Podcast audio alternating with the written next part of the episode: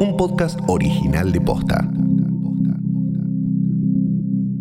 Este episodio de Esto pasó posta está presentado por Heineken. Hoy te explicamos qué significa que Heineken sea una cerveza pura malta y por qué es importante. El evangelismo pentecostal es una de las corrientes religiosas que más creció en Argentina durante los últimos años. Dentro de todas sus corrientes y referentes se encuentra Guillermo Prime, un pastor que se define como populista y progresista. En este episodio te contamos su historia. Hoy es lunes 7 de diciembre. Soy Martina Sotopose y esto pasó posta. Antes de pasar al tema del episodio de hoy, vamos a explicarte lo que te prometimos. ¿Qué significa que Heineken sea una cerveza pura malta?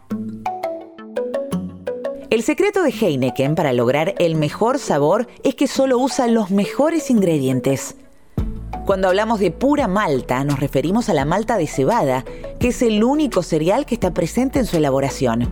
A diferencia de otras cervezas, Heineken no contiene arroz, maíz ni ningún tipo de aditivo, y por eso su proceso de elaboración se vuelve más artesanal. Un detalle súper simple, pero muy importante, que hace que Heineken tenga ese sabor único.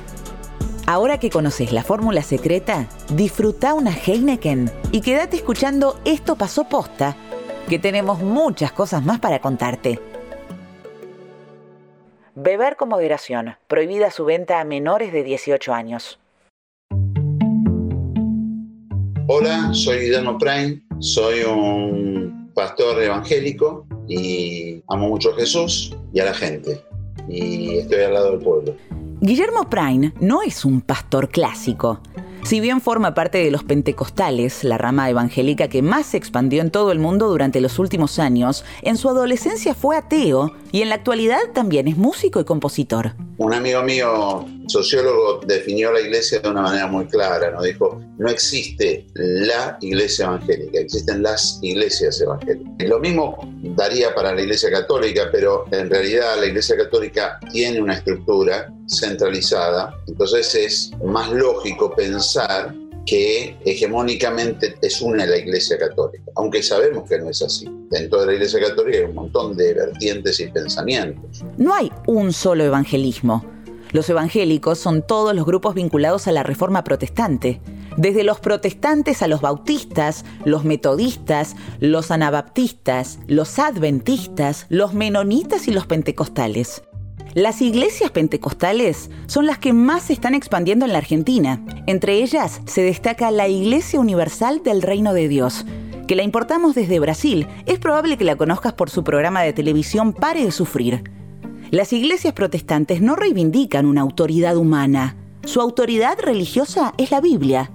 No tienen un papa, ni santos, ni le rezan a la Virgen, pero tienen líderes de esos carismáticos, medio rockstars, Guillermo es uno de ellos y se define como pentecostal y populista muchos eh, hoy usan el término populista para degradarlo y para hablar de, algo que es completamente ajeno al populismo, como es la demagogia, la tiranía. Pareciera ser que el, populismo arrebata la, la, libertad y cosas por el estilo, entonces yo puse allí bien claro populista como para desafiar todo eso y demostrar que nosotros que tenemos una comunidad abierta, plural, eh, donde las decisiones las tomamos en unanimidad y todo lo demás, no somos este, tiranos ni nada por el estilo, somos populistas. Vayamos unos pasos para atrás y conozcamos su historia. Yo soy hijo de una mamá católica y de un papá presbiteriano.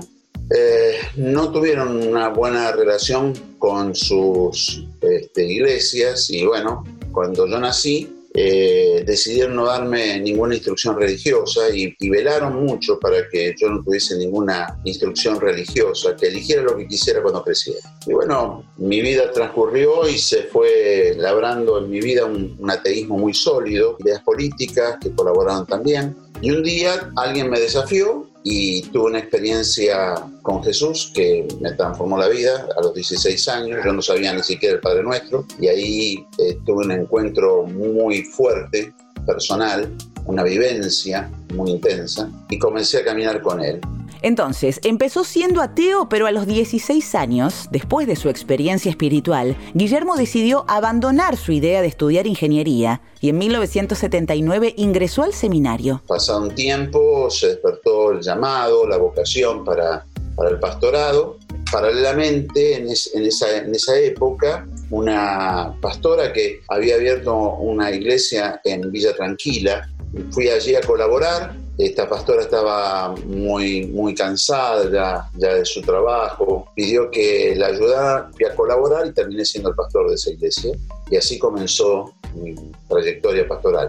Desde sus primeros pasos como pastor en Villa Tranquila, Guillermo no paró de crecer. En 1982 fundó el Centro Cristiano Nueva Vida, una de las iglesias evangelistas más grandes del país que también se expandió a Uruguay, Bolivia, Perú, Francia e Italia. Desde su iglesia fomentan la educación sexual integral, hacen acompañamiento a personas con VIH y muchas de las mujeres que lo integran forman parte del movimiento Ni Una Menos. Además, incentivan las prácticas ecológicas e involucrarse en política. Nosotros en esto somos extremadamente prácticos, pragmáticos. Todos dicen que eh, los abortos existen. Entonces, nuestra postura es, nosotros no creemos que nadie quiera el aborto. En 2018, gran parte del movimiento evangelista marchó en contra del aborto. De hecho, fueron y son un bastión de la militancia en contra del proyecto de ley que se va a tratar este jueves en diputados por segunda vez. Pero en la iglesia de Guillermo se diferenciaron de esta corriente de pensamiento. Yo prefiero seguir trabajando intensamente para que no haya embarazos no deseados. En el caso de que los hubiera, si se puede continuar con, ese, con esa gestación, le brindamos toda la, ayuda y las posibilidades y si la mujer decide interrumpir su embarazo, le abrimos los brazos y le damos todo el amor y la contención. Esa es nuestra manera de ver las cosas. ¿Siempre tuvo esta postura? Desde siempre. En el caso mío, desde enero de 1979, enseñar educación sexual allí en Villa Tranquila. Por los casos precisamente que venían, chicas que venían con abortos hechos con el cabo del perejil, con la, una aguja de tejer, y esto generaba infecciones y cuando venían pidiendo ayuda, las llevábamos al Hospital Fiorito y bueno, algunas llegamos a tiempo, otras no, pero fue un aprendizaje doloroso, fuerte, sobre todo para un muchacho que todavía no había ingresado en el seminario y se enfrentaba con la realidad en forma cruda. Y me llevó a, a tener esta postura. ¿Qué hacemos? Enseñamos educación sexual y enseñamos la prevención, que es clave para nosotros. Desde Rock and Vida, el espacio que crearon para acompañar a personas con VIH, fomentan los espacios de educación sexual integral para evitar embarazos no deseados. Si vamos a tomar a la religión como institucionalidad, y sí, hay una tendencia conservadora en todas las religiones, muy fuerte, que se aprecia en todo el mundo. Pero cada una de las religiones tiene dentro suyo espiritualidades. Gente que tiene eh, una libertad de ser y de pensar diferente y que pueden tener acceso a sus creencias desde otros objetivos. Como dice un amigo, el cristianismo o la iglesia evangélica, si se quiere, algo más específico, no se puede tomar como algo único, sino que tenemos que hablar de las iglesias evangélicas, porque es un arco plural, donde hay muchos pensamientos y muchas formas de, de lectura del Evangelio y por ende de la práctica del Evangelio. Por sus posturas sobre política, militancia, educación sexual y aborto, Guillermo Prime genera controversias. Desde algunos sectores conservadores lo ven como demasiado rupturista y en el progresismo tienen algunas dudas acerca de su origen.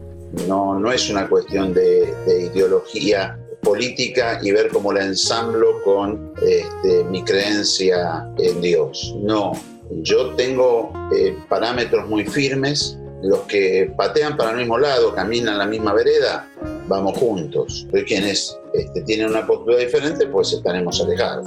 ¿Y cómo se enmarcan sus posturas en un contexto en el que la sociedad está en plena discusión y grieta sobre si el aborto debe o no ser legal? Hoy hay una pelea en la sociedad entre verdes y celestes. Creo que el concepto que nosotros levantamos siempre es el mismo. Amo, no juzgo y nosotros no juzgamos a nadie. Entonces, en este momento nosotros nos hacemos a un costado de esta discusión porque nuestra forma de ver las cosas es diferente y tampoco pensamos que podamos llegar a cambiar una historia si no ponemos los pies en el barro y no ponemos a trabajar con todo y estamos hablando de, de las personas. Creo que el trabajo más fuerte, nuestro empeño, nuestra, nuestra, todas nuestras fuerzas están puestas allí y no en discutir.